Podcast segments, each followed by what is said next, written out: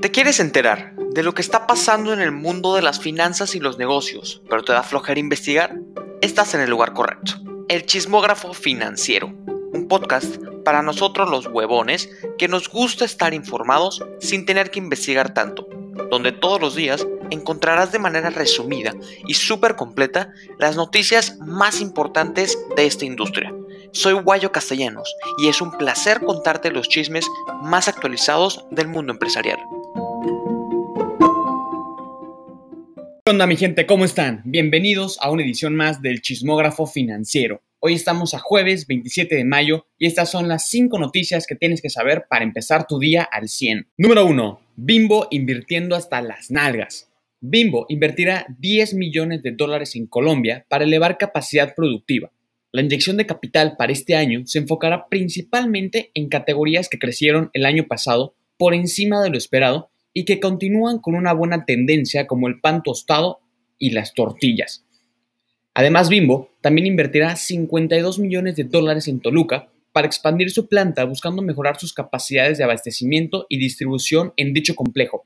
Bimbo quiere invertir un chorro de lana, de entre 900 millones y 1000 millones de dólares para 2021, en general debido a que retomará proyectos que frenó el año pasado por la pandemia. 2. Ford se toma en serio los carros eléctricos. La empresa ha comunicado que harán una inversión de 30 mil millones de dólares en busca de que para el 2030 los carros eléctricos representen un 40% de las ventas globales de la empresa.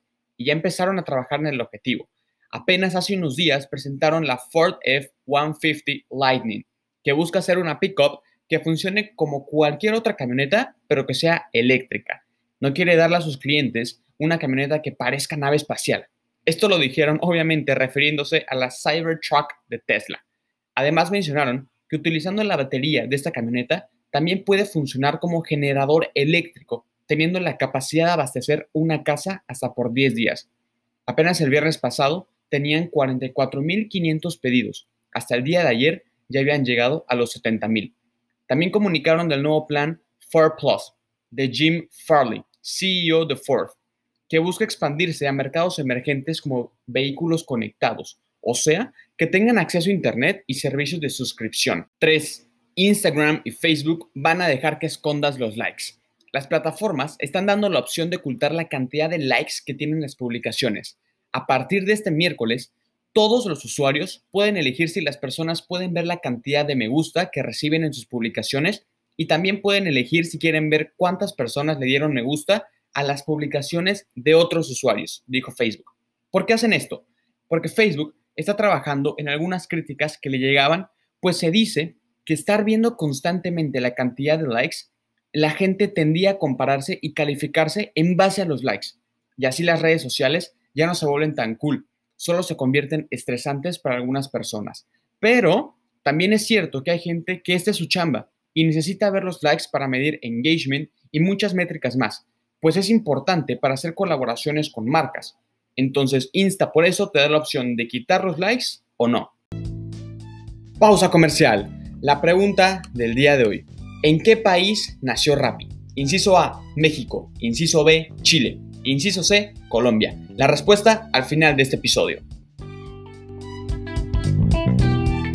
4. Amazon se quiere convertir en tu farmacia de confianza. Amazon ingresó al negocio de la venta de medicamentos recetados cuando compró la farmacia en línea PillPack en 2018. En noviembre pasado nació Amazon Pharmacy, que es un servicio a través del cual las personas compran sus medicamentos recetados en línea y los reciben con envío de dos días si es que tienes una membresía Prime. Y hoy, debido a esto, están considerando abrir farmacias físicas. Según Business Insider, todavía están en etapas exploratorias, y todavía no se sabe si serían farmacias independientes o si las podríamos encontrar en las cadenas de supermercado Whole Foods, que también le pertenece a Amazon. Obviamente, esto sería en Estados Unidos. Y ya que estamos platicando de Amazon, Jeff Bezos anunció oficialmente que el 5 de julio dejará de ser CEO de Amazon. Ya lo había dicho en febrero, pero no dio una fecha específica.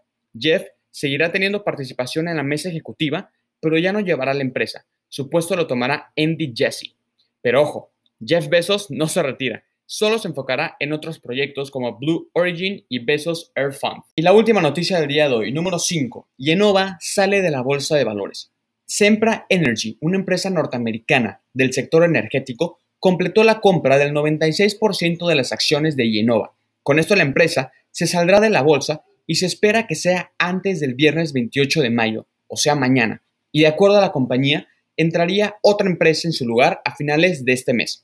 En los últimos días, empresas como Grupo Lala y Santander anunciaron que ya no quieren seguir cotizando públicamente. ¿Por qué? Porque las empresas ya no ven a los mercados financieros como a la niña más guapa de la prepa.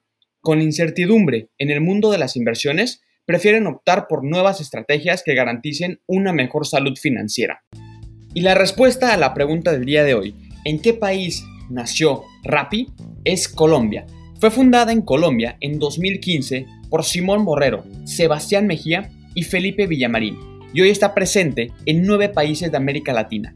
México, Costa Rica, Colombia, Perú, Ecuador, Chile, Argentina, Uruguay y Brasil y más de 200 ciudades. Esto es todo por hoy. Si te gustó, compártelo con tus amigos y si no, compártelo con tus enemigos. Construyamos un México más financiero e informado. Busca las redes sociales del podcast como Chismógrafo Financiero en Instagram y mis redes personales me encuentras en TikTok como Guayo Castellanos y en Insta como Guayo Castellanos-bajo. Se escribe W-A-Y-O Castellanos.